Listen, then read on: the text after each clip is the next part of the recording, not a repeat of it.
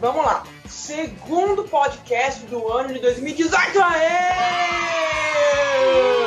Uh! E o segundo, comigo como host aí, dois podcasts seguidos. Esse é um, é um é um recorde. Se você não ouviu o nosso podcast anterior, nós falamos dos jogos ali que foram lançados em 2017, como não pode deixar de ser. Vamos falar dos jogos, das nossas expectativas dos jogos de 2018, né? E nós, quem somos nós? Eu sou o Julian e eu tô junto com o Matheus. Fala oi pra galera aí, Matheus. Fala galera, aqui é o Crítico, também chamado de Matheus, e esse podcast na verdade está sendo gravado juntamente com outro. A gente já está há 12 horas seguidas gravando nesse exato momento. Isso, sem paradas para ir ao banheiro. Exatamente. Eu tô naquela privada com rodas. e, e, também tem o Renan. E aí, Renan, fala um oi pra galera. Fala pessoal, tudo bom? Que já também 12 horas, né? Já não tô conseguindo sentir minhas pernas, mas tudo bem. Tudo pelo site. é, tudo pelo site, rapaz. Que jogo é coisa séria.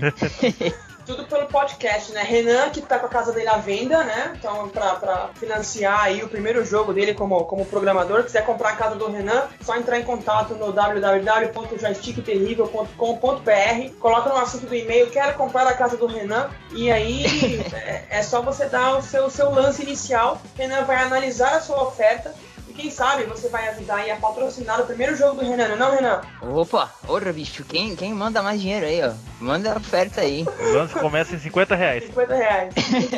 então, galera, estamos aí para falar das nossas expectativas para 2018 em, em relação aos, aos nossos choquinhos. E o que, que, vocês estão esperando aí, galera? O que você está esperando, Renan, para 2018? Vários, vários títulos bacanas. Acho que agora esse ano vamos, vamos ver coisa nova, hein? Porque ano passado, ano retrasado, tava meio devagar, tava meio remasterização, meio um título ou outro novo. Acho que agora esse ano é o ano. Agora a gente vai ver coisa nova. Legal, esperamos, né?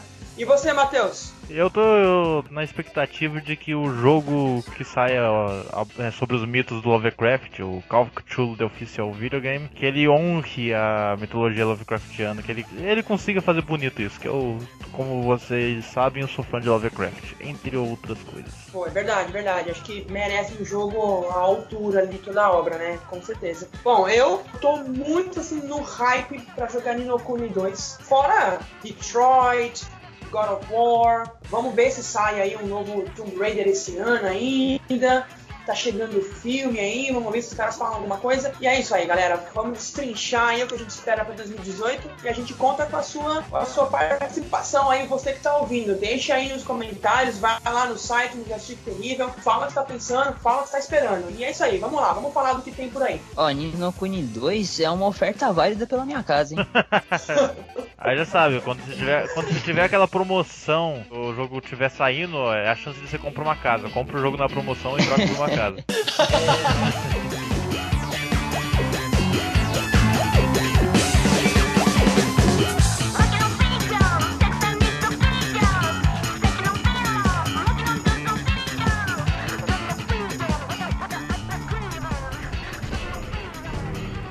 Além de zerar todos os meus jogos de Nintendinho, eu já vou chegar com os dois pés no peito. Vamos falar de God of War.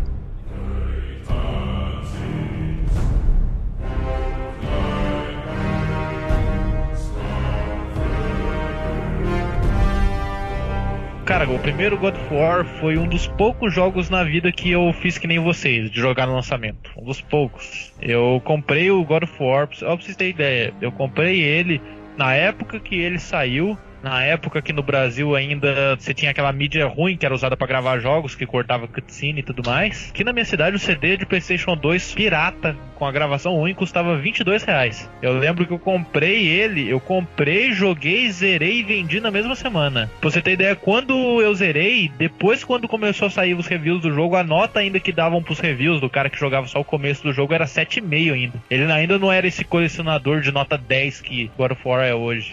E tipo, mesmo mesmo hoje, ele é uma franquia que tem total meu respeito. Eu acho que ele merece muito do sucesso dele. Embora eu seja totalmente honesto, ele é um jogo que desde o começo ele pegou muita coisa, muito elemento de outras franquias. God of War. Ele fez muito isso. Só que ele juntou toda essa massa aí, fez essa macarronada de elementos e fez um jogo bom. E a franquia foi crescendo na vibe, foi um jogo da hora. Eu que zerei agora, acabei de terminar de zerar o último jogo que saiu, Ascension, eu acho que só nesse Ascension aí que deu uma fraquejada. Porque você pega o 1 e o 2, são bons pra caramba. O 3 é. Eu acho que a experiência mais sensacional que eu, que eu vi do PlayStation 3 é o único God of War junto dos de, dois de PSP, assim, ó. O 3 e os de PSP são os únicos que eu falo eu gosto. Não, eu não gosto do, da franquia por si, eu, mas esses jogos eu gosto. E esse God of War, pelo fato dele, pelo que eu vi, de se distanciar da jogatina que a gente estava conhecido, que era similar em todos os jogos, esse eu tô botando fé que eles podem fazer uma coisa maravilhosa aí.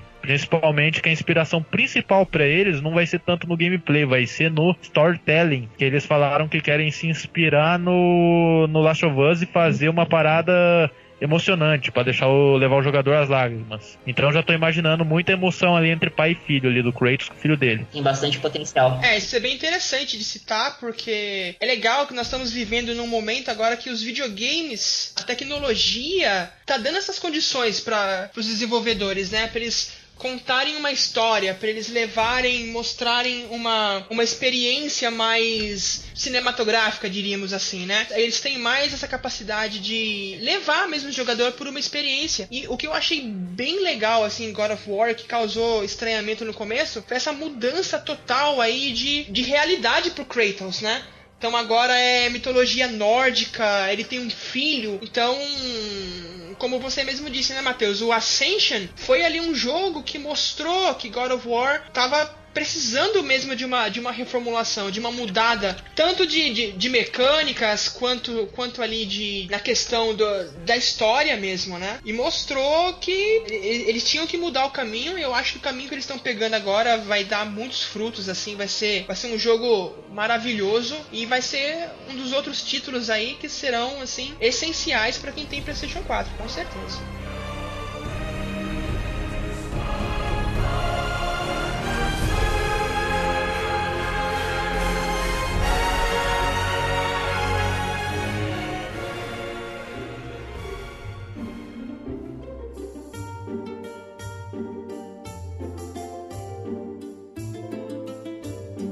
O que nós temos mais aí de, de, de expectativas para 2018? A gente sabe que tem muito jogo aí que a gente já sabe que, que vai rolar em 2018. Tem franquia nova, tem jogo de franquia já, já consolidada aí para chegar, né? Então a gente tá esperando aí os Spider-Man da vida, tá esperando o Days Gone da Band, que é uma IP nova. Mas um jogo que eu tô esperando assim com bastante vontade e, e tá me deixando já muito nervoso porque toda hora os caras estão adiando essa porcaria desse jogo é o Nino Kuni 2.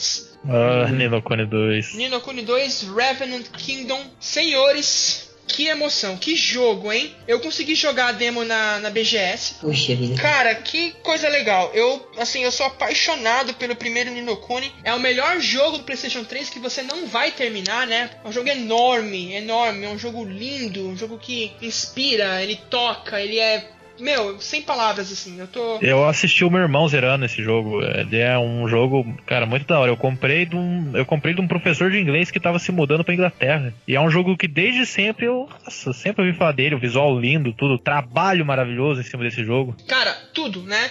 Música, gráfico, é, a ajuda aí do, do estúdio Ghibli, né? Que é um estúdio, puta cara, um estúdio famosíssimo aí de animação. Então os caras fizeram junto com a, com a desenvolvedora. E agora tem aí pro PlayStation 4 o Ninokuni Revenant Kingdom, que é uma história que se passa ali dentro do mesmo universo mas com personagens diferentes, né? Tem o Roland, que é um personagem que é um humano que tá ali, meio de gaiato, caiu ali, apareceu naquele mundo. Tem ali o, o, o, o rei, né? O, o menino, que ele tem que se tornar rei, tem que provar que ele é capaz de ser rei ali da, da região e que acaba querendo criar um reino para ele mesmo. Tem bastante mudança em relação à, jogabilidade, é um mundo completamente novo, aberto, uma jogabilidade ali mais de um pouquinho mais puxada pra, pra ação, né? Não tão em turno. O primeiro Ninokuni já tinha essa pegada de, de ele não ser travado numa jogabilidade em turno, dele ter uma certa liberdade ali. E esse Ninokuni eu percebi que na, na jogabilidade dele, né, na, na questão ali da, das batalhas, o seu personagem ali, ele é mais ativo do que ele era no, no primeiro Ninokuni. Porque no, no, primeiro Ninokuni o seu personagem ele é muito fraco. Então você tem que, você tem que mandar lá os, os familiars, né? Tem que mandar os familiars lá pra, pra meio que lutar. É meio que Pokémon, né? Você é meio que um treinador Pokémon ali no,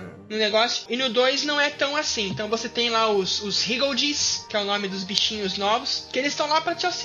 Então eles não estão lá para lutar por você. Então eles estão como um auxílio ali para te curar, para dar um ataque mais forte, para dar status ali de defesa, né, de ataque. E para acabar com o nosso bolso, né, a edição especial do jogo é uma coisa muito linda, muito bonita, né? É livro de arte, tem uma, uma estatuazinha que vira, que mostra ele como rei, mostra ele com os outros personagens. E assim, é a minha grande, é a minha grande expectativa para 2018, assim, na boa. É o único jogo assim que eu tô, eu tô realmente no hype, né? Eu aprendi a não ter tanto hype para jogo, mas é um jogo que eu tô no hype assim esperando ansiosamente para poder perder algumas 200 horas aí, 300 horas, sei lá, jogando. Faz que nem eu, enquanto não chega, começa a jogar os jogos antigos, que quando você vê o jogo já vai estar tá aí, cê, sabe?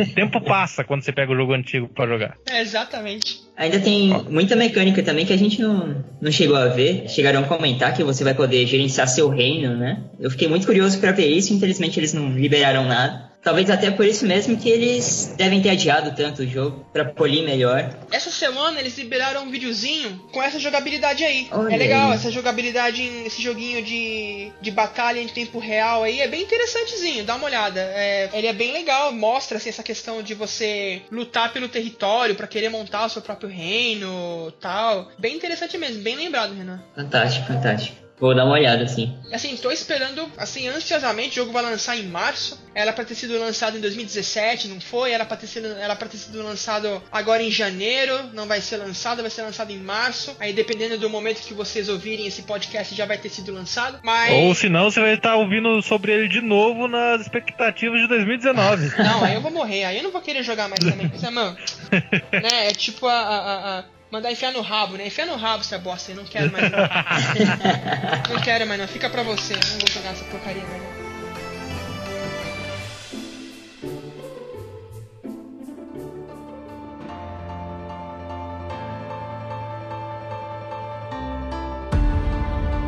Tem um jogo que eu não tava prestando muita atenção. não cheguei a jogar os outros títulos desse estúdio, mas quando eu cheguei na BGS e joguei a demo, eu fiquei assim embasbacado com, com o que eles apresentaram. Acho que tem muito potencial. Detroit Become Human. Ah, eu sou ah, apaixonado por, por, cyber, por, pela temática cyberpunk e é. poder ver, ver isso vivo num, num jogo assim, a, além de um filme, além de um livro, aquilo ali me, me prendeu de uma forma, ainda mais por, por todas as possibilidades que você tem de terminar um trecho de várias formas diferentes, com pequenas variações. Tô, tô super na expectativa para esse jogo. O Detroit Becoming Human ele é da mesma empresa do. Eu ia falar do Psychonauts. Nossa, que viagem. Nossa. Mas ela é do mesma empresa do Fahrenheit lá, o Indigo Prophecy. E... Do Heavy Rain. Rain. É, Exatamente. Sim, é. eu, eu joguei um pouco de cada um dos jogos dela, eu gosto, gosto pra caramba. Eu zerei só o Indigo Prophecy, mas eu tenho que zerar o Heavy's Rain e o coisa. Heavy's Rain, que é o melhor jogo para mim, foi destruído porque eu li o spoiler de quem era assassino antes da hora, então. Nossa, nossa eu li antes da hora sem querer. Eu, meu Deus, cometi, cometi uma mega gafe e meio que destruiu a experiência para mim. É, em geral, muitos dos jogos dele caem num, num certo patamar que o pessoal, o pessoal fala que eu senti isso, eu senti isso daí no, no primeiro jogo lá no Indigo Prophecy, lá no Fahrenheit. Que o jogo começa super interessante, com propostas enormes, vai se desenvolvendo e sempre no final dá uma viajada. Eu acho que o, eu gosto do final do Indigo Prophecy, mas eu acho que ele viaja um tanto. Aí no Heavy's Rain eles acertaram a mão, e no Beyond Two Souls, que é outro jogo que eu, me parece mais interessante do que o resto, porque eu gosto dessa temática espiritual, eu gosto pra caramba disso. Não sou espírita, mas parece que eu, eu tenho o ânimo de um espírita, mas eu, eu gostei muito da temática, mas falaram que no final meio que dá uma viajada também. E vamos dizer dizer, esse jogo, por já ser é, Detroit Become Human, ele acho que os caras vão ficar bem à vontade nele, porque desde o começo já é algo bem longe da realidade. Então, eu acho que não vai ter é, esse tipo de reclamação nele. Altas expectativas aqui também. É, o, o único porém, assim, que eu acho que os caras estão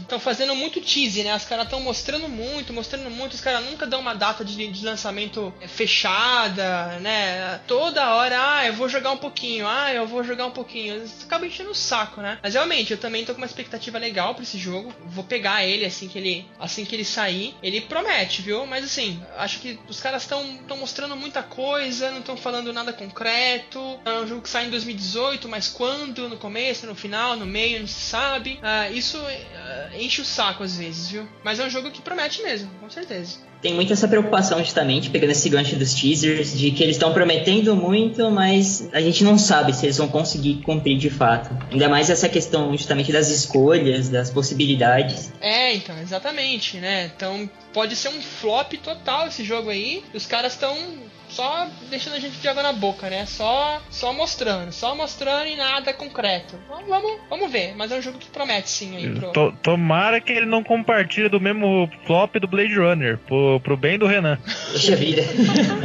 é, é, verdade. é verdade. É verdade, com certeza. Eu, eu quero citar dois jogos, mas porque eles passam por situações parecidas para mim. É o jogo indie, mas que é de um desenvolvedor famoso, que é o Bloodstrained, o Ritual of the Night, que ele é sucessor espiritual da franquia Castlevania. Hum. Não sei se vocês viram a respeito desse jogo. Sim, claro. Promete. É, então, que ele é feito pelo mesmo figurão do da saga Castlevania, que eu esqueci o nome agora. Algum, alguma coisa Igarashi, né? É, Koji Garashi. Koji, Garashi, isso aí. É, e ele meio que ele tá, tá sendo feito de forma indie, mas arrecadando fundos e tudo mais, e desde o começo ele parecia uma parada bem bonita. Só que eu fui assistir um, eu fui assistir um trailer aqui dele, a jogabilidade dele pareceu interessante, o universo dele e tudo mais lá. Só que me pareceu um pouco com 3D meio ultrapassado. O, o 3D dele, para mim, tá. É, eu, pode ser um equívoco, já que eu só vi um vídeo dele. Mas ele tá me lembrando o Castlevania de PSP, um Castlevania ótimo que tinha lá, que é o Curse of Darkness. Que pra época o 3D era bom. O mesmo 3D pra hoje em dia, pro lançamento, não, não é tão bom. Mas eu, eu, eu tenho um cagaço, cara. Eu tenho um cagaço desse jogo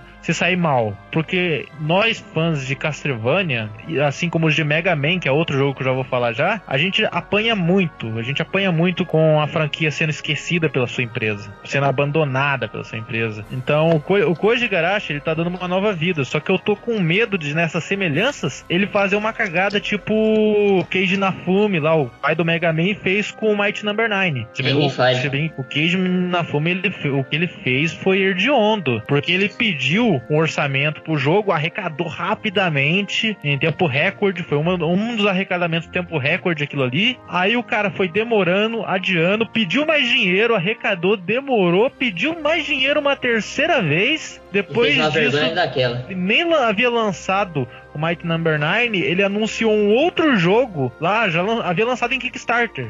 Ele lançou em Kickstarter esse outro jogo sem pegar o dinheiro do, do Might Number 9, que é um jogo para ser o sucessor do Mega Man Legends. Que o Mega Man Legends é uma outra franquia de, da saga Mega Man, que é, é sucessora também dos jogos. Mas demorou, demorou, demorou. E o jogo que ele entregou, cara, nossa, foi um lixo. E o jogo, o jogo para mim, ele tá no nível de aceitável do primeira coleta de dinheiro dele. Se tivesse saído mais ou menos um tempo depois dele fazer o, o anúncio certinho da data, se tivesse saído na data certa e só utilizando o que ele tinha de dinheiro na época, tava aceitável. Para demorar todo esse tempo para essas três coletas de dinheiro para entregar um jogo fraco daquele não vale a pena. E meu medo, embora o Bloodstrained ainda não esteja demorando, não esteja com esse tanto de adiamento, meu medo é o Bloodstrained fazer algo parecido. Se bem que eu espero mais profissionalismo na parte do Koji Garashi do que do Keiji Nafumi nessa altura do campeonato. E falei do Mega Man também porque tem o Mega Man 11 que tá pra sair aí em 2018. E como eu mencionei, nós que somos fãs da saga Mega Man, um fã de Mega Man que esteja ouvindo agora vai se identificar com o que eu vou dizer, a gente apanha muito. Demorou muito,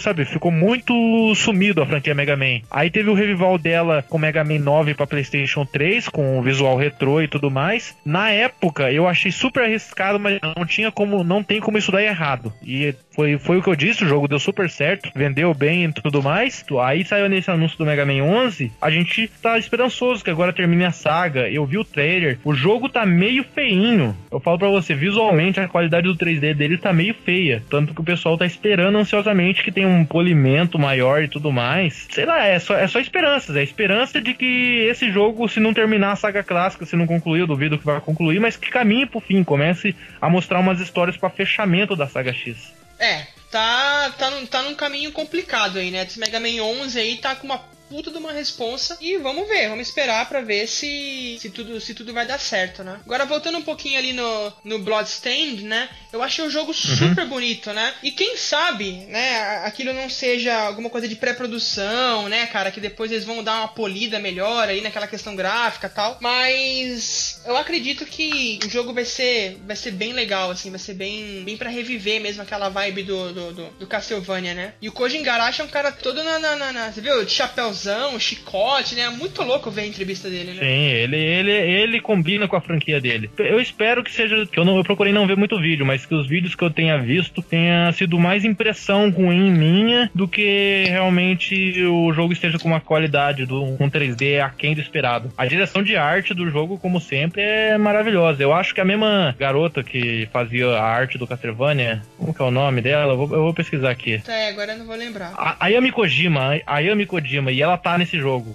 A arte dessa mulher, cara, essa, essa mulher é aquele exemplo de asiático foda. Ela mesmo, sozinha, sem aula nem nada, aprendeu a pintar. E, cara, pesquisa o nome dela, Ayami Kojima Art, no Google, cara. Toda a arte dela merece um quadro de se colocar na parede. É maravilhoso a direção de arte dela. Ayami Kojima é o nome dela? É, Kojima de Kojima e deu Kojima, só que não são irmãos. Olha só que curioso. Acho que tá no...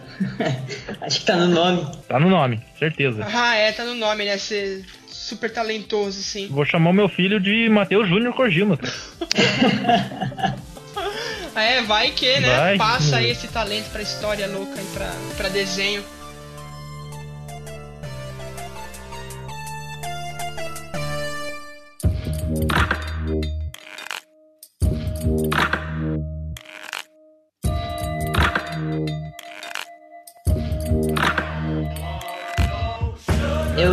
Tava de olho no A Way Out. A Way é Out? Qual que é esse? Ele é, é um jogo em que você joga com outro jogador. Sei. A história se passa é. com. Lembra? É, de uma prisão. Me lembrou muito Prison Break, inclusive. É do, do mesmo criador do Brothers, A Tale of Two Sons que me fez chorar que nem uma criancinha. eu tenho que jogar esse jogo, já me falaram para jogar. É, e o final é, nossa, assim, é, é super impactante. Realmente, eu, eu desidratei aquele dia. e, e, justamente por isso que eu tô nessa expectativa do A Way Out. Eu não cheguei a ver muito gameplay, mas do que eu vi e também do que ele tá anunciando, justamente de jogar com, com outro jogador e os personagens nem sempre estão no mesmo lugar, às vezes eles estão em lugares completamente diferentes, mas o enredo tá se passando ao mesmo tempo. Você vai poder jogar com um amigo que não tem o jogo. Parece promissor. Parece interessante, ainda mais com o background do, do Brothers, né? É, ele, ele é o tipo de jogo que parece que o, o cara que fez esse jogo, ele vai contra a onda e de certa forma ele é dos meus. Eu sou um maluco totalmente anti-jogatina online. Tem amigo meu que compra. O cara compra um jogo que. Aliás, eu compro um jogo que dá para jogar multiplayer tipo split screen, o multiplayer na mesma tela, e o maluco que compartilha a conta comigo vai pra casa dele para jogar online. Aí ele fica frustrado de não jogar e eu fico frustrado com ele não jogar aqui. Porque, cara, eu sou totalmente multiplayer de época de Super Nintendo, de Play 1, de Play 2. Eu gosto do multiplayer local. Eu não, não gosto do multiplayer online. Eu acho, que eu, não, eu acho que eu não confio em quem eu tô jogando e não tô vendo a cara, sei lá. É, tem a mesma Mas, sensação também. É, essa, uh, o que os caras, uh, o Way Out, pra quem não sabe, é sobre, acho que é dois irmãos ou dois amigos que estão presos e estão tentando fugir da cadeia. É algo assim. Isso. Fugir numa penitenciária de segurança máxima. Exatamente. E ele, a proposta dos criadores é de justamente resgatar essa sensação desse multiplayer local, esse multiplayer que você tá com a pessoa do lado e que acaba tendo uma experiência um tanto diferente. Eu, nossa, eu, o, o cara me conquistou nessa ideia. Se o jogo vai ser bom ou não, pra mim já é outro assunto. É queria citar justamente do, do, desenvolvedor, da estourada que ele deu no, no The Game Awards, que ele mandou o Oscar a merda. É? Não sei se vocês viram. É. Ele falou: é isso aqui que é de verdade, o Oscar que vai a merda, não sei o quê. Fuck the Oscars, fuck the Oscars. Isso, exatamente. é, o cara, o cara é muito louco, né? O José Fares, né? Isso. Muito louco, cara, muito louco. Ele falou da, da Electronic Arts também, porque o jogo vai ser publicado pela EA, né? Isso. Ele falou lá que da controvérsia lá do, dos loot boxes e tal. Ele falou: Meu, toda empresa pisa na bola de vez em quando. Minha relação com a EA é, é super tranquila, nunca tive problemas, os caras estão me ajudando. E assim, toda empresa caga de vez em quando, toda empresa faz merda de vez em quando, mas aí vai passar, não sei o que, bababá. E falou lá, falou da EA, mas ele, ele não tem papo na língua, não, ele fala mesmo. Não, não. Completamente fora da casinha. É dos meus. Tem mais um que eu gostaria de falar, que assim, é uma, um joguinho que tá, tá passando pelo radar de todo mundo aí, que é o Horizon Chase Turbo né, Horizon Chase, quem não sabe aí, foi um jogo lançado, acho que ano retrasado, pela, por uma desenvolvedora aqui do Brasil, chamada Aquiles Games. Os caras costumam fazer jogo, jogos pra Cartoon Network, né, esses joguinhos mais de de franquia aí de desenho mesmo. Os caras fizeram um FPS, acho que Ballistic, né? E aí os caras fizeram esse esse Horizon Chase que quando saiu estourou, né? É sucessor espiritual do Top Gear, trilha sonora composta pelo Barry Leach, o cara que compôs a trilha sonora do Top Gear. É um jogo sensacional para jogar no celular, cara, é muito bom, muito legal. E eles vão portar esse jogo agora para o PlayStation 4. Na BGS do ano retrasado, não do ano passado, os caras estavam lá com uma demo, eu joguei umas umas 10 vezes a demo. O representante lá até, pô, você de novo, você curtiu mesmo, né? Gostei demais do jogo, muito gostoso de jogar na, na, tela grandona, assim. E aí o jogo meio que caiu na caiu no esquecimento o ano passado inteiro. Ah, e aí agora no final do ano que eles mostraram o jogo na PlayStation Experiences. Eles estavam lá com o jogo e vai, vai sair agora em 2018 como Horizon Chase Turbo, com mais pistas, mais carros, com multiplayer de sofá aí pro Matheus jogar. Opa, beleza, estão convidados. Tô com um hype muito, muito bom, porque toda vez que eu tenho oportunidade eu jogo no celular. Então tem pra é iOS aí, tem pra Android e vai sair pra tudo quanto é plataforma aí depois também, depois do PlayStation 4. O da hora que ele é esse jogo corrida mais arcade, né? Nada de ficar uma experiência mais fora da curva, não sei o que. O negócio dele é imitar o que você tinha de jogo de corrida do Super Nintendo aí, do 16 bits e do 8 bits. É, é, vai, vai pra pista, usa o turbo e já era. Tenta chegar em primeiro. Só isso, mais nada. Fantástico. Renan, Vai sair pra mas... PC também, né? Cara, eu, agora não sei. Agora o, o, que se tem certeza é que ele vai sair pro PlayStation 4, porque a Sony tá dando uma força pros caras. Eu não sei se ele sai pra PC. Certo. Tomara que sim.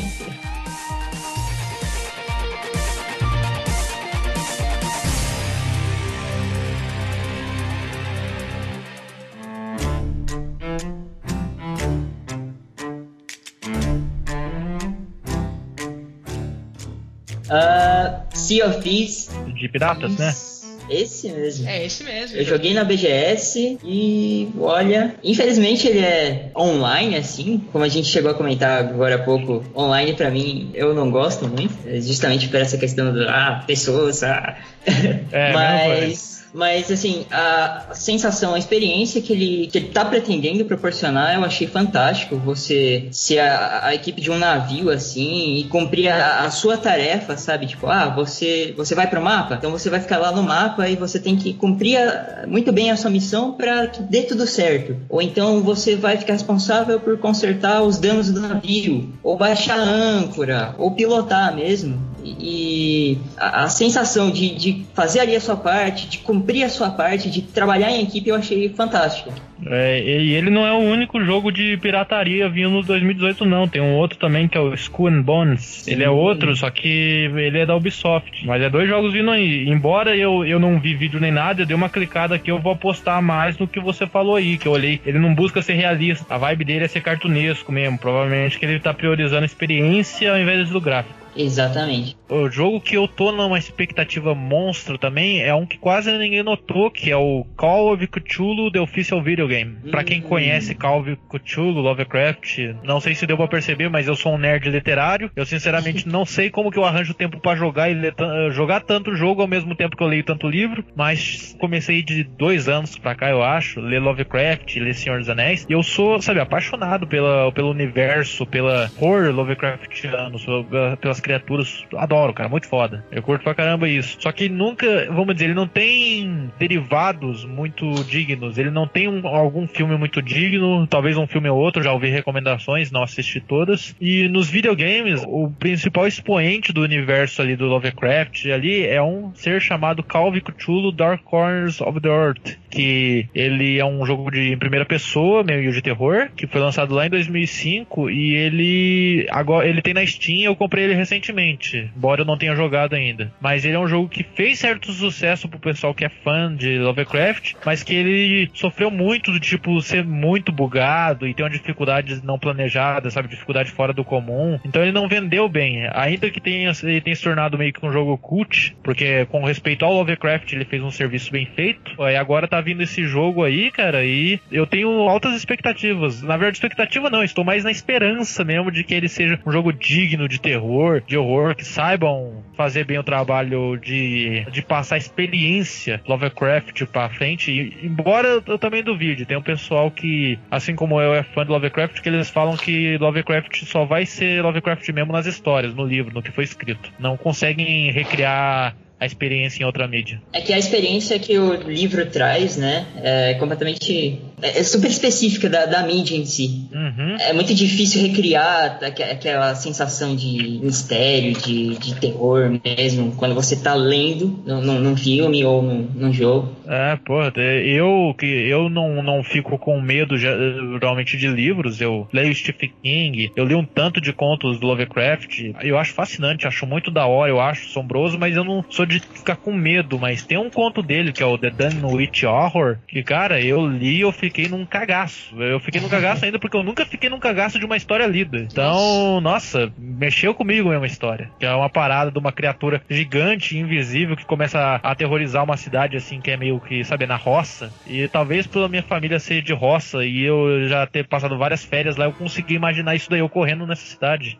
Cara, eu, essa história mexeu comigo e eu esperava ver o tipo de jogo que um tipo de jogo que passasse esse tipo de experiência para mim. Embora te, ele vai ser mais urbano, ele vai ser mais focado, acho que no, nos eventos ligando ao Cthulhu, que é a entidade lá com cara de povo do Lovecraft. Mas eu tenho altas esperanças. Eu vi esse trailer desse jogo aí, eu dei uma olhada, achei interessante, conheço pouco de Lovecraft, tipo, eu sei que o, o Cthulhu aí é, o, é uma das figuras centrais aí em toda, toda a obra dele, né? Li algumas coisas. Promete, promete sim, vamos, vamos esperar que, que seja um jogo legal. Outro nessa vibe de terror gótico que tá pra vir, eu vi pouco também, mas o pouco que eu vi me interessou, é o Vampire, que é do mesmo hum. estúdio do... Do Life Strange, né? É, é do mesmo estúdio deles. Me parece uma proposta legal. Se vai ser legal, já não sei. É, eu também vi algumas coisas assim, eles deram, eles adiaram o jogo, né? Vou, não sei, viu? Vamos se, se for na mesma pegada do Life is Strange, do primeiro, né? Porque o segundo não foi feito por eles, vai ser, vai ser legal. Porque o primeiro Life is Strange, pelo amor de Deus, que jogo, hein? É, eu comecei a jogar ele de tempos pra cá, é maravilhoso. O segundo eu não joguei e não sabia dessa daí que era de outra empresa. É de outra empresa. Outro estúdio pegou pra fazer. Além do adiamento aí do, do Vampire, teve o Psychonauts 2, que ia passar em 2018 e teve um adiamento indefinido. Sim. Psychonauts, um de vocês dois já jogou primeiro? Já, opa.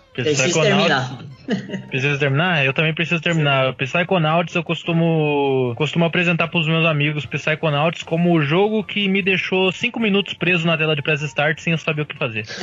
Eu ficava andando naquele cérebro. Caraca, o que tem que fazer aqui? Depois que eu fui achar que tinha uma janela ali. É um jogo que eu acho incrível, cara. Incrível. A mente criativa por trás do Psychonauts é um outro figurão do mundo dos games quando se fala Sim. em criatividade. Eu acho que é Tim Schafer, não é? É Tim Schafer. É ele mesmo. Ele é mó, ele é mó conceituado nesse meio. Eu não sei se ele tá trabalhando com o Psychonauts 2. Eu, por preguiça, não pesquisei antes de fazer esse podcast, mas eu espero atentamente que ele esteja. O Psychonauts 1 eu joguei, eu. É, sabe, aquele jogo que muita gente falava de ser diferentão. Falei, vou dar uma chance. Eu adorei o, o pouco que eu joguei sem terminar antes do meu CD travar. Ele foi um jogo que eu achei maravilhoso. Tanto que eu comprei ele na PSN para jogar no Play 3. Pô, da hora. Eu também tenho ele na, na, no Play 3 e é um jogo, é um jogo bem, bem marcante assim na, na, na biblioteca do Play 2, né? Uhum, bem único. É, com certeza. Team Shaper, cara. Vamos lá, vamos esperar que coisa boa venha aí. É, então, e vamos, vamos esperar que essa, esse adiamento não estrague o jogo. Que ele, ele veio. Ele também veio nesse negócio, nesse sistema de arrecadação de dinheiro, né? Sistema de arrecadação de dinheiro, não sei nem o nome da bagaça. Crowdfunding, ele veio no crowdfunding. É, ele veio por crowdfunding também. Foi mal, eu sou um leigo na, na política de jogos, pra lembrar esses nomes. Ele veio por crowdfunding também, conseguiu a grana e, né, ficou. tá assim, nisso daí.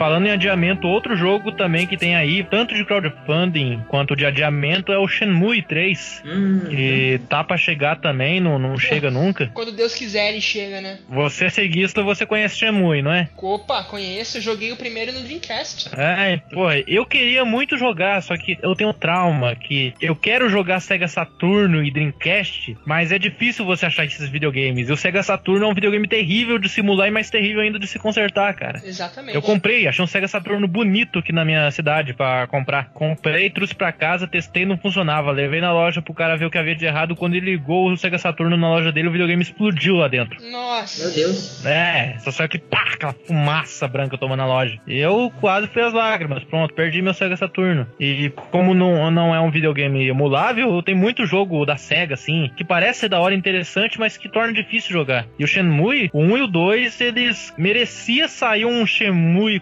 Collection, um pack com 1 e com 2 em HD, cara, pra essa geração, antes do Shenmue 3. Pô, verdade, né? Quem sabe? Quem sabe? Não, merecia, cara, merecia. Eu, eu acho uma obrigação moral do pessoal fazer isso antes do Shenmue 3. E você sabe por que, que não, não teve Shenmue 3 na época? Não, não, por quê? Não lembro. Eu não lembro certinho se isso se aplica ao 1 e o 2, mas tipo, o Shenmue 2, ele foi um dos jogos mais caros já feitos, tipo, em relação ao que ao valor da época. Ele foi muito caro e tipo, fez o sucesso que fez, ele não se pagou. Ah, é, é o 2, é o 2 mesmo. É, ele tipo, ele vendeu que nem um God of War e ele não se pagou. Ele foi muito caro pra produzir. Então, esse foi um problema dele. O Shenmue 3 na época ele queria finalizar, queria produzir.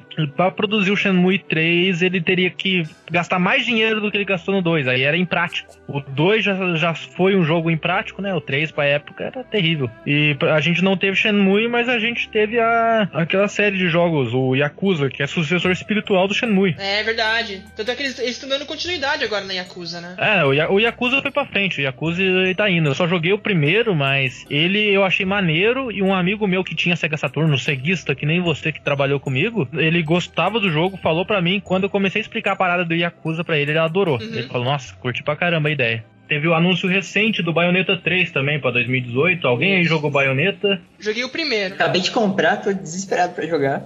Cara, eu, eu, eu tenho que jogar alguma hora, porque eu tenho um amigo que comprou, jogou, zerou, eu assisti jogando, cara. Me batam, cara, mas eu acho decepcionante Bayonetta. Eu não gosto de, de Bayonetta. Eu, eu acho que, sabe, Bayonetta foi o ponto da minha vida em que eu deixei de ser o otaku, de gostar dessa maluquice japonesa. Uhum. sabe, de- desses, é, dessa esquizofrenia, desses exageros japoneses. Sim. Tipo, Devil May Cry, eu gosto muito, ainda tá no ponto. E o Bayonetta é do mesmo produtor. E vendeu até mais. Eu achei um tanto frustrante. E vamos dizer, você pega, por exemplo, a Famitsu, que é a bíblia dos jogos, ela tem um método de avaliação muito rigoroso. É difícil um jogo tirar nota máxima lá. Porque você tem quatro avaliadores, que teoricamente têm gostos um tanto distintos, mas gostam de videogames, e ele, cada um deles dá uma nota de 0 a 10. Ou seja, pra você tirar 40, os quatro tem que dar nota 10. Se eu não me engano, é, só tem 11 jogos né, em toda a história da Famitsu, que avalia jogos lá desde o Nintendinho, só teve 11 jogos que tiraram nota máxima. É, conseguiram o ca- o 40.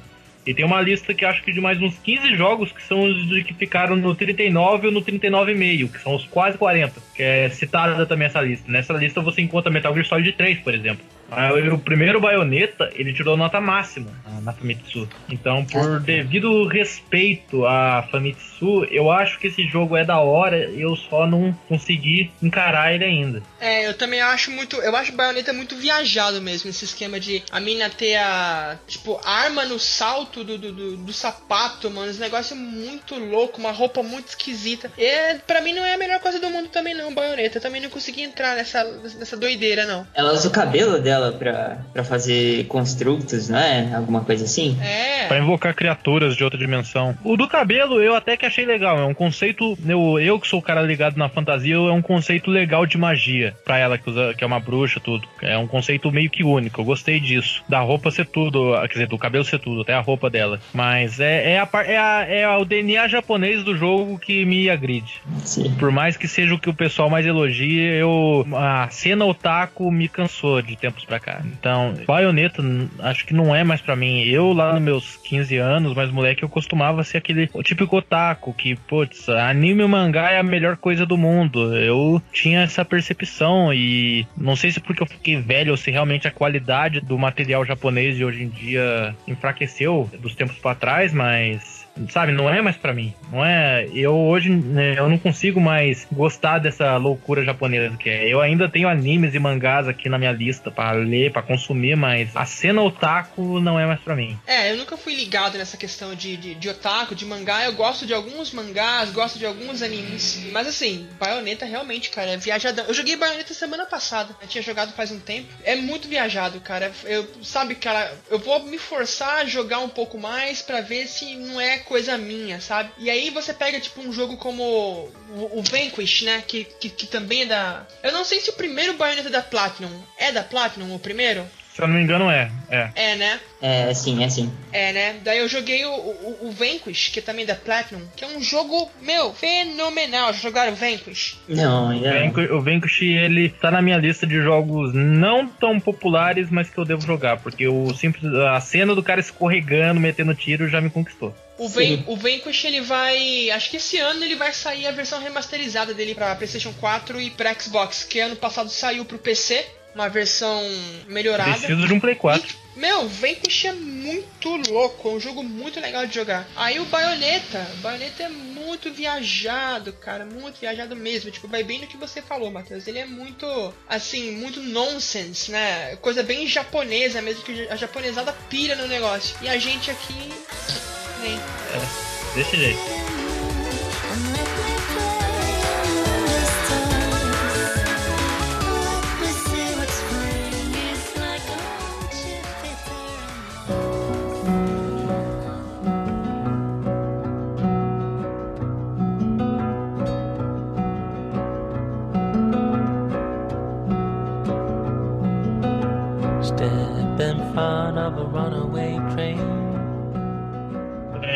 jogos aí que vão sair ano que vem. Você tem Red Dead Redemption 2, que tá chegando aí, tá, né, fazendo barulho, principalmente que o primeiro Red Dead Redemption é um dos poucos jogos unânime, assim, tipo, de nota 10 no PlayStation 3, nessa geração do Play 3. Então a espera por ele é uma espera grande. Sim. Alguém chegou a jogar o primeiro?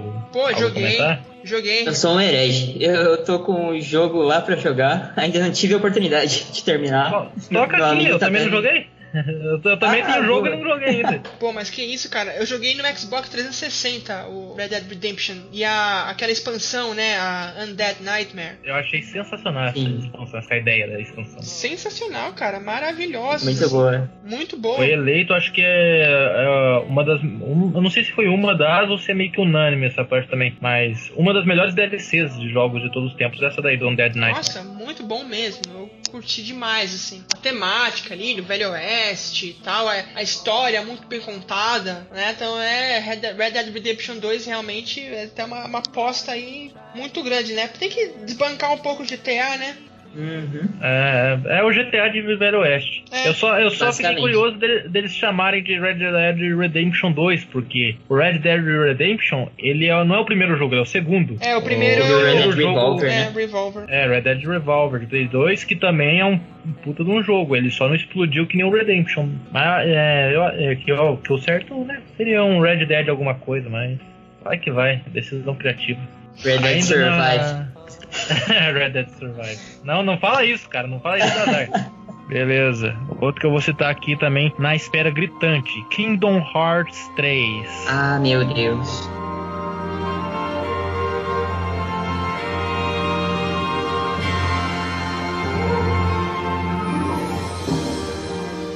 que falar desse jogo.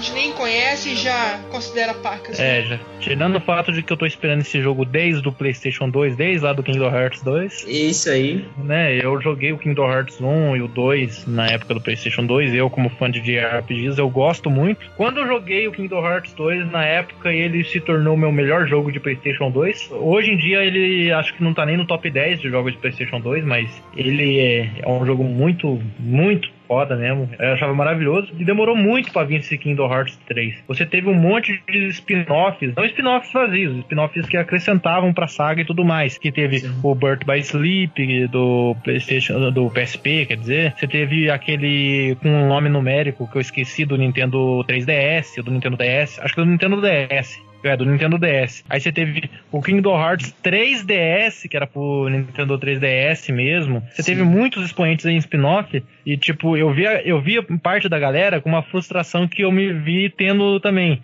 Que um fã comentou. Eu comprei um PlayStation 2 para jogar Kingdom Hearts. Aí a empresa lançou um jogo pra PSP, eu tive que comprar um PSP. Aí lançou pra DS, eu tive que comprar um DS também. Aí lançou um outro pra 3DS. Aí lá atrás teve o anúncio de Kingdom Hearts 3 pro PlayStation 3, numa lista lá bem, sabe, bem sugestivo. Deixou mencionado, mas não deixou com mais detalhes. Aí o cara comprou o PlayStation 3 para jogar o Kingdom Hearts 3, esse não é o meu caso, mas aí finalmente é anunciado pro PlayStation 4. Então, tipo, se você é fã da série Kingdom Hearts, você tem que ter todos os consoles. Verdade. Basicamente. Se a SEGA, se a SEGA pra felicidade aí do nosso host, voltar a produzir console amanhã, vai sair um Kingdom Hearts pro, pra esse console, não tem como. Opa, com certeza. Vou comprar o console e eu Kingdom Hearts. É, então, tipo. Eu novo parte Sonic. do. Da...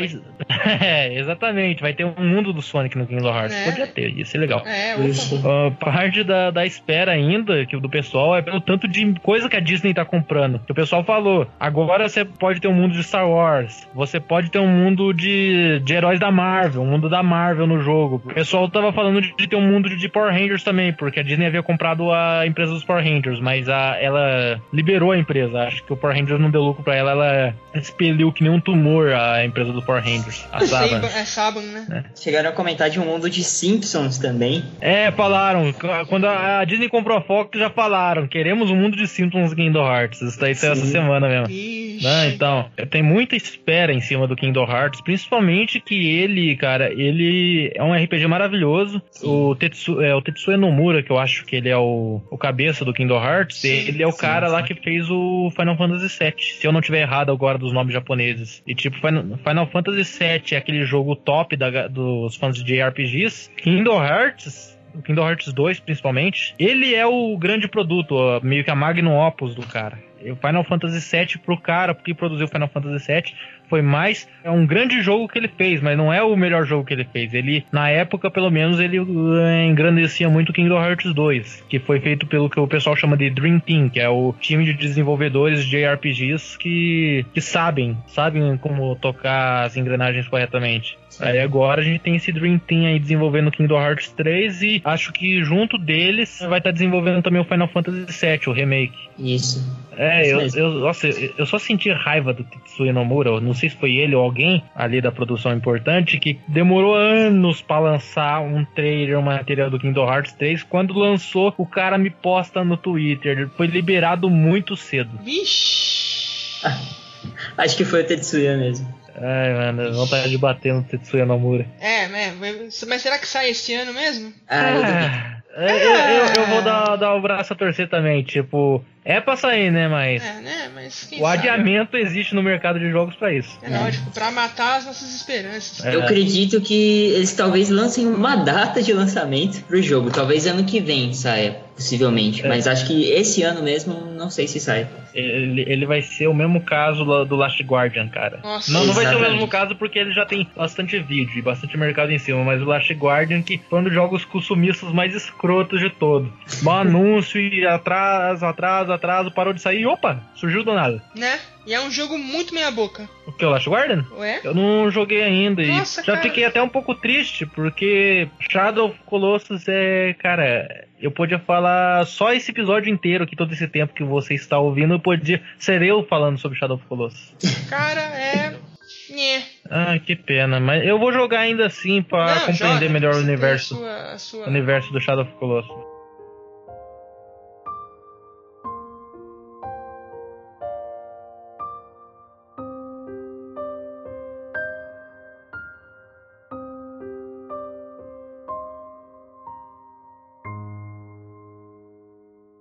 It come out. I felt so good. Boogie just the same. Tem o. Far Cry 5 que tá chegando aí também. Eu não vi vídeo, não vi nada do Far Cry 5. Não sei o que esperar. O Far Cry parece que o ficou melhorzinho deles, assim. Digo isso pelo pessoal, meus amigos que jogaram. O pessoal mais gostou foi o Far, Far Cry 3 mesmo.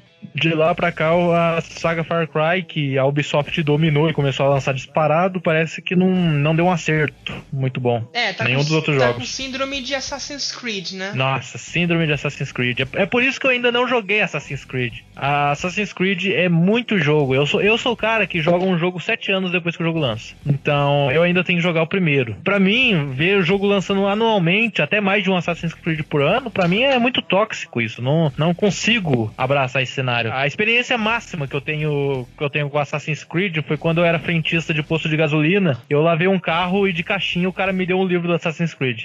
Nossa. Olha só. Eu ganhei, eu ganhei o livro de gorjeta. Eu li, eu adorei, mas. É, então é, eles vão ter que aprender porque, por exemplo, eles deixaram eles deixaram um pouco mais de tempo antes de lançar esse último Assassin's Creed, o, o- Origins. Cara, eu tô jogando esse, eu tô adorando. Ele é completamente diferente de todos os outros em termos de jogabilidade, em, em- em termos de gráfico. Apesar dele ter chupado ali descaradamente uma jogabilidade ali de Dark Souls, tal, a questão do, do esquema de luta mais livre, os próprios controles que você bate com os botões de cima agora, esquema de travar a mira no cara, você aperta o direcional, você trava a mira no cara, tudo Dark Souls ali, Bloodborne, mas fez bem pra Assassin's Creed é, não ter lançado o jogo ano passado, sabe? Ter lançado só em 2015, É. não lançar nada em 2016 e ter lançado só agora o Origins em 2017. Fez super bem e eu acho que eles estão com esse, com esse problema aí no, no Far Cry. Veja só, e isso porque ela demorou dois, dois anos, né? Sem lançar jogo pra lançar esse e o jogo ficou top. Agora imagina se ela demora o, o tempo do Last Guardian pra poder lançar o jogo. Imagina a qualidade que poderia ter. É, lógico, né? É, mas eu acho que o, o, o Far Cry 5, né, assim, esperamos, esperamos que não, mas eu acho que ele vai sofrer dessa, de- dessa exaustão aí, né? Todo ano tem um jogo novo da franquia. O 3 eu acho que fez muito sucesso, acho que por causa dos personagens, porque o Vaz é sensacional, né? Aquela campanha que eles fizeram antes do lançamento com o, o Christopher Plast lá, com o próprio ator que fez o Vaz. Ah, sei, sei, eu vi os vídeos, da hora. Mano, aquilo, aquilo super deu um hype e o jogo é bom, né? Mas aí o, o, o- o 3 foi meio fraco ali com, com, com o Pagan Min. O né? 4. É, o 4. O Pagan Min lá, que era, era uma, uma pegada que pra mim não chamou atenção, né? E agora o 5, vamos ver. Agora volta ali Estados Unidos, seita Teve, religiosa. teve, teve o Primal também. Sofreu do mesmo mal que o 4, falaram. É, exatamente. O Primal eu, eu vi eu- alguns vídeos assim, eu. Meu, não, não, não rola. E você, Renan, algum adendo a Far Cry? Já jogou? Eu comecei a jogar o 3, mas é outro que também preciso zerar. É, Você precisa zerar os jogos de Nintendinho, eu preciso zerar os jogos que eu compro na sale da Steam. É, é, E- é desse jeito que funciona. É, mas é uma série realmente que me, me afastou um pouquinho, porque eu acho que realmente, pelo que eu percebo pelo menos, eu não chego a jogar, mas eu sinto que é muito mais do mesmo, assim, sempre. Tá faltando um, um golpe de ar fresco que nem foi com Assassin's Creed agora, com Origins. É, eu, eu, minha aposta vai ser pro próximo, não pra esse. Tem o novo jogo do Homem-Aranha também, que tá chamando bastante a atenção da galera. Sim. Eu espero que esse jogo. Sei lá, os últimos jogos do Homem-Aranha que eu me lembre, eu não joguei muito eles, mas a recepção deles foi meio que boa. O pessoal disse que ainda não foi um jogo digno do Homem-Aranha. O Homem-Aranha ele não tem aquele destaque no universo dos jogos, não tem aquele sucesso, aquela popularidade desde os Homem-Aranhas do Play 1. Eu acho que tá faltando chegar um estúdio que nem a Rocksteady chegou pra fazer o Batman. Sim, tá faltando isso. Falta alguém chegar e falar, olha, a gente precisa fazer um jogo de Homem-Aranha assim, assim, assado. Esse é o espírito. Quem tá fazendo esse jogo do Homem-Aranha do Play 4? É É Insomniac. Insomniac. Hum, o- o nome é familiar, mas eu não me lembro de outro produto assim de cabeça dela que seja grande coisa. Eles fizeram. é, é, Ratchet and Clank, Ratchet and Clank, uh, É Sunset legal. Overdrive. Sunset Overdrive e a série, aquele FPS, o. de, de alienígena, pô. Resistance. Resistance, Resistance. Isso. Ah, Exato.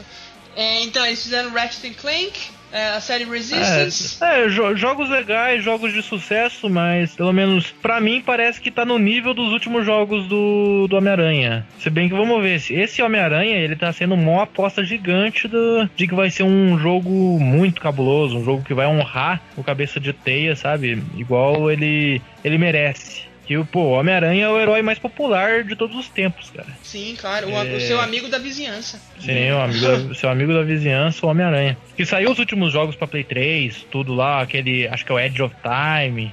Esses últimos jogos, eu ouvi falar muito bem deles e a avaliação foi boa, mas não é o jogo ultra excepcional que o pessoal tá esperando. Eu fiquei na dúvida agora se a Squaresoft, por um acaso, tem o direito da figura do Homem-Aranha nos jogos também, porque não sei se vocês se recordam, mas a Marvel, ela tá com um contrato com, com a Squaresoft, com a é. Square Enix pra Square Enix sim, produzir jogos. Tá fazendo o jogo da Avengers, né? É, então, e creio eu que vai ser tipo um jogo single player, ele vai ser mais focado na experiência, mas já tá com um contrato pra Square Enix produzir jogos pelos próximos anos. Bem lembrado. Eu, eu, o que eu quero é que o Homem-Aranha exploda em sucesso, que nem na época do PlayStation 1, cara. Aqueles Homem-Aranhas do PlayStation 1, super nostálgico. Que a época que saiu eles, eles eram tipo jogos que eu mais ouvia falar do Play 1. Aquela, aqueles jogos, cara, eles venderam tanto que aqui perto de casa, aqui em São José dos Campos, tem a famosa Feira do Vista Verde. Aqui vendia jogo, tudo, aquele CD de Play 1, 5 conto. Deve tá batendo nostalgia em muita gente agora que estiver ouvindo isso daí. Uhum. Mas, tipo, o, uma figura popular da feira, que era o cara que mais vendia jogo,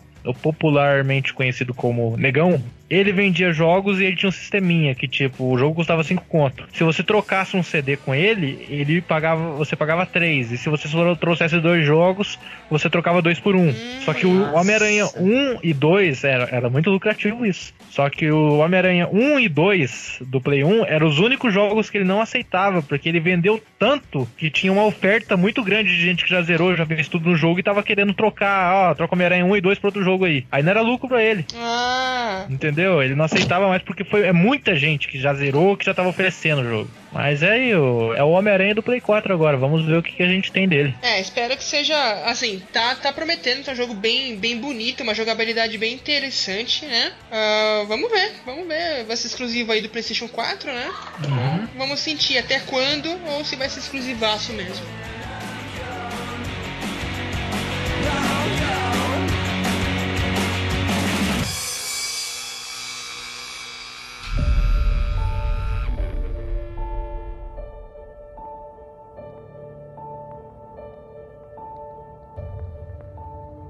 Próximos jogos aqui da lista tem um que foi meio surpresa pra galera, que foi a, da série Metro, que é o Metro Exodus, Exodus, não sei como se pronuncia essa palavra. Exodus. Exodus, valeu. Meu inglês é bom, mas não é ótimo.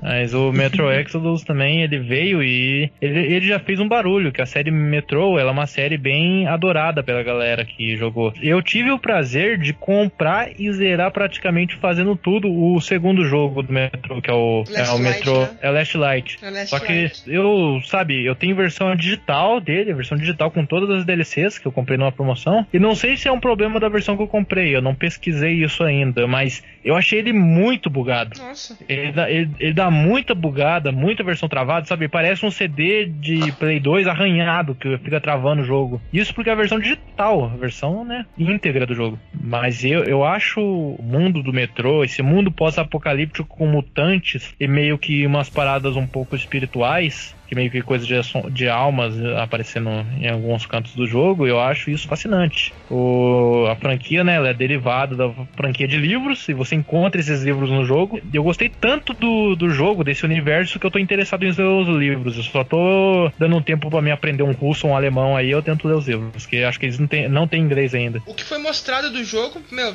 tá bem legal, assim, tá bem. O que é bom é que ele é um, um FPS focado em single player, né, cara? Esse é muito muito legal ver os caras ainda é, fazendo essa aposta, né? Pegar um jogo FPS e apostar no single player, numa história. Isso é bem legal. O Wolfenstein tá aí pra, pra falar que o negócio ainda rola e a galera ainda joga, né? Vocês comentando do single player, é, eu queria fazer uma, um parênteses aqui rapidinho das discussões que estão tendo do, do risco do single player morrer. Não sei se vocês chegaram a ver. Como é que é? De, de gente falando, comentários a respeito de que o single player não teria mais a força que ele tinha.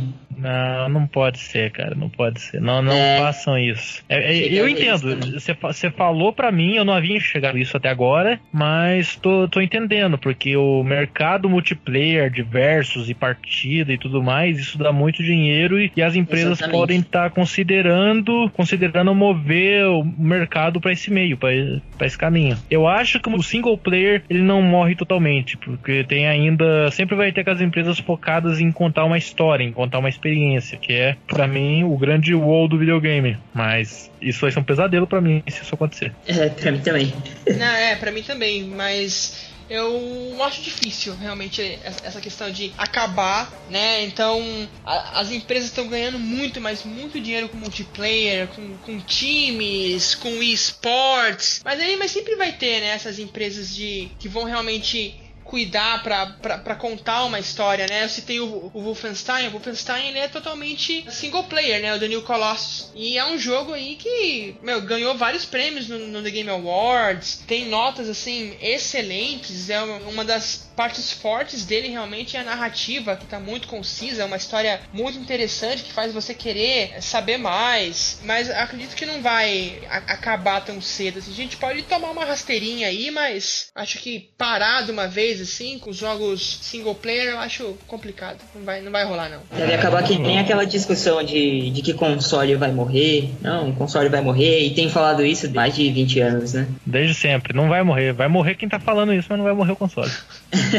Ainda ele voltando pra parte do Metroid, ele é da hora porque aquele negócio é os- a sobrevivência. é, ele, é- ele é muito focado num jogo de sobrevivência. Sobreviver num mundo inóspito e cheio de mutantes e outras criaturas. Aquele negócio de você tem que tomar cuidado quando sai pra superfície, porque a superfície tem radiação. Aí se você for sair, você precisa daqueles filtros de máscara pra poder filtrar o ar. E esse filtro é temporário. Você precisa de bateria pros equipamentos elétricos que você usa. Tudo isso, cara. ah, nossa, eu, eu achava sensacional ali no jogo. Os meus poréns com o segundo jogo, que foi o que eu joguei, foi o tanto de bug que dava nele e tudo mais. Ah, mas ele é um universo que eu, que eu adoro, que, sabe, eu adorei. A última IP nova do ano que vem que tá na minha lista é uma que foi meio que destaque de tempos pra cá, que é o Days Gone, que é um jogo de tiro de zumbi, não sei se vocês viram. Sim, vimos, opa, Sim, Days sim, Gone. sim. É, que tem aquele cara parecendo um motoqueiro, fuzilando ondas e ondas de zumbis infinitos que vem. Eu É sinceramente. do Play 4. É, tipo isso.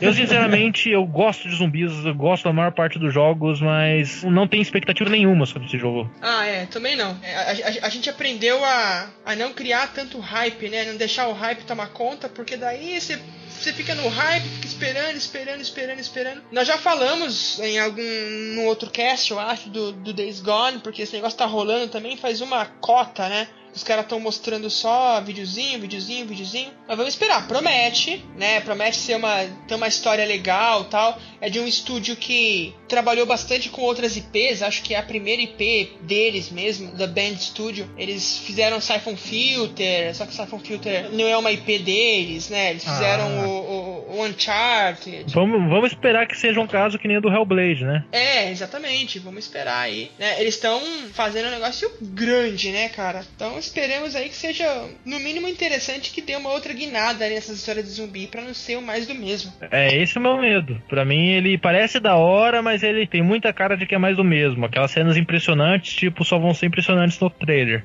É, daí você vai jogar, buga tudo, né? É, zumbi atravessando o chão, caindo. Bom, chegando aqui, tô terminando a lista, mas citar rapidamente Meu, falta, falta, Vamos falar. falta quantos jogos aí? quatro, só que três deles eu vou citar rapidamente aqui. Beleza. Um deles eu quero dar um pouquinho mais de destaque. Que três deles são IPs antigas, mas que vão estar com episódios novos aí. Que é o Soul Calibur 6, o Ace Combat 7 e o Dynasty Warriors 9. Hum, Minhas expectativas pra eles se resumem a mais um jogo de caça legal, mais um jogo de dar porrada em NPCs parados, que é o Dynasty Warriors, e um outro jogo de luta difícil de se jogar e com visual impressionante, que é o típico do Soul Calibur. Sou o Calibur.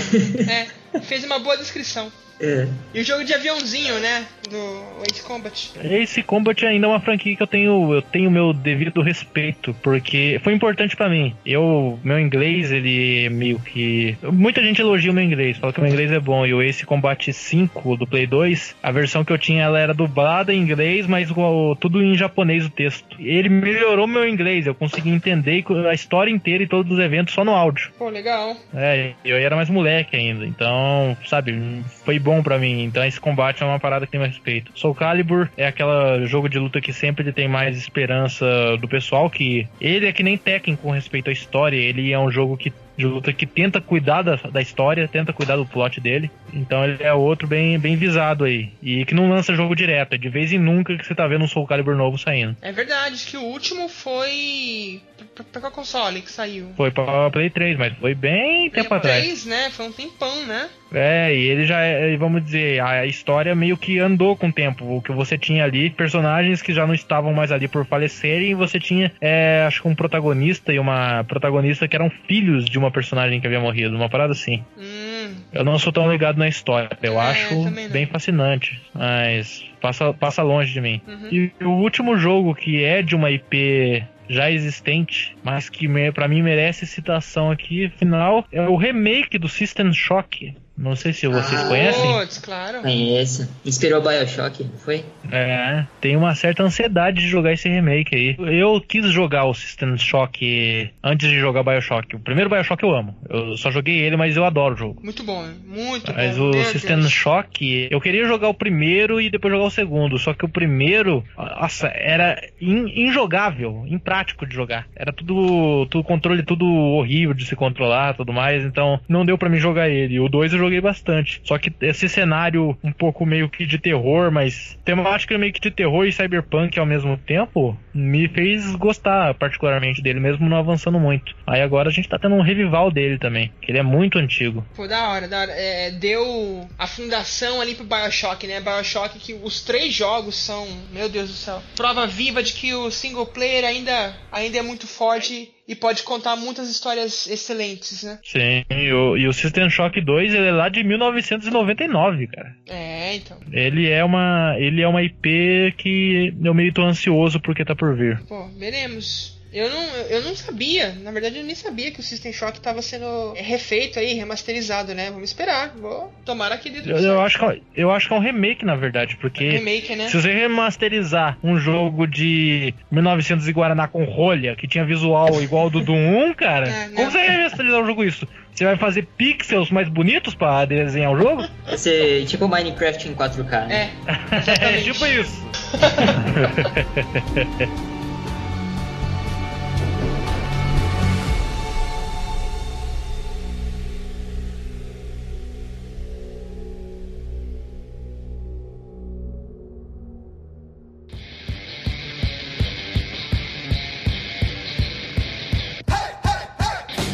Isso aí, galera. Passamos aí é, um bom tempo falando dos jogos para esse ano em 2018, para os jogos que nós estamos esperando, que a gente tá aqui, ó, se segurando para correr atrás e para pegar e para jogar e para poder falar com vocês a respeito. Então é isso aí, Renan.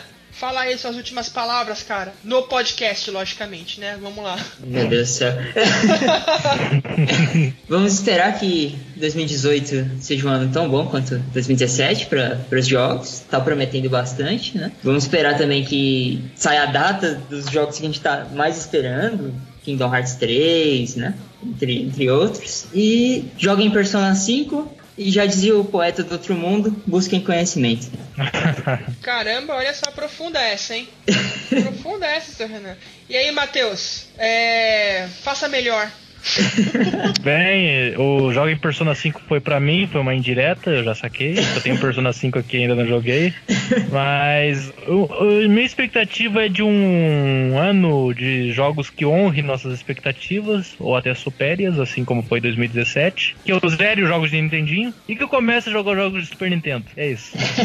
Não, é sério, eu, eu espero. Eu espero um ano de. um ano muito melhor com respeito às IPs e com respeito ao mercado de games. Principalmente o mercado brasileiro aí, que tá crescendo e futuramente é um jogo do nosso amigo Renan.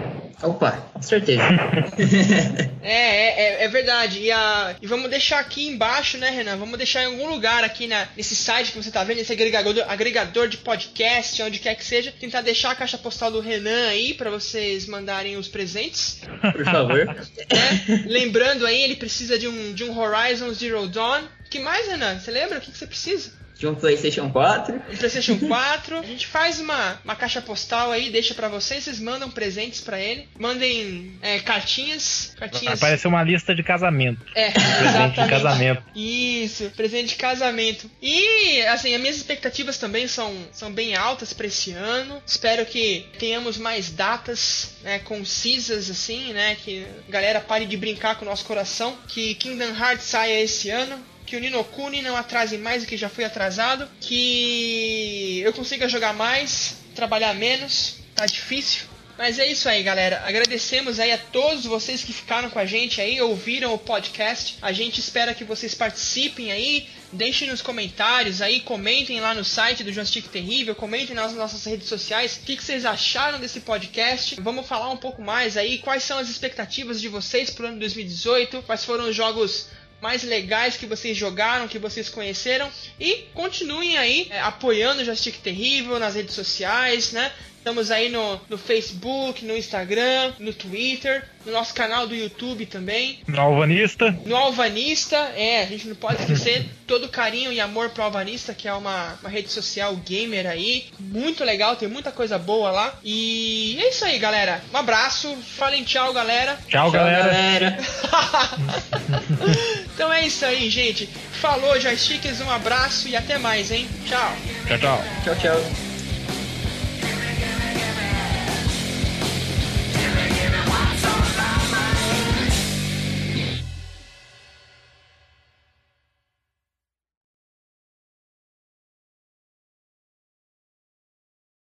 Meu primeiro podcast. Eu nunca vou esquecer disso. Porra, legal. Sim, eu também. Eu, eu, eu vou chorar ouvindo no meu trabalho enquanto capino o terreno, eu vou estar ouvindo a minha própria voz e chorando. Nossa, cara. Nem me fala. Eu, eu não gosto de ouvir a minha voz. Então. já, já basta me dizerem que é voz de moleque, eu não preciso ouvir, né? Tipo, então. É, voz de moleque, pô, legal, é, legal, legal. Ah, você ouve? Não, não ouço. Quando você envia currículo para uma fábrica, que o currículo é com foto, ligam para sua casa, você atende e pedem para chamar seu pai.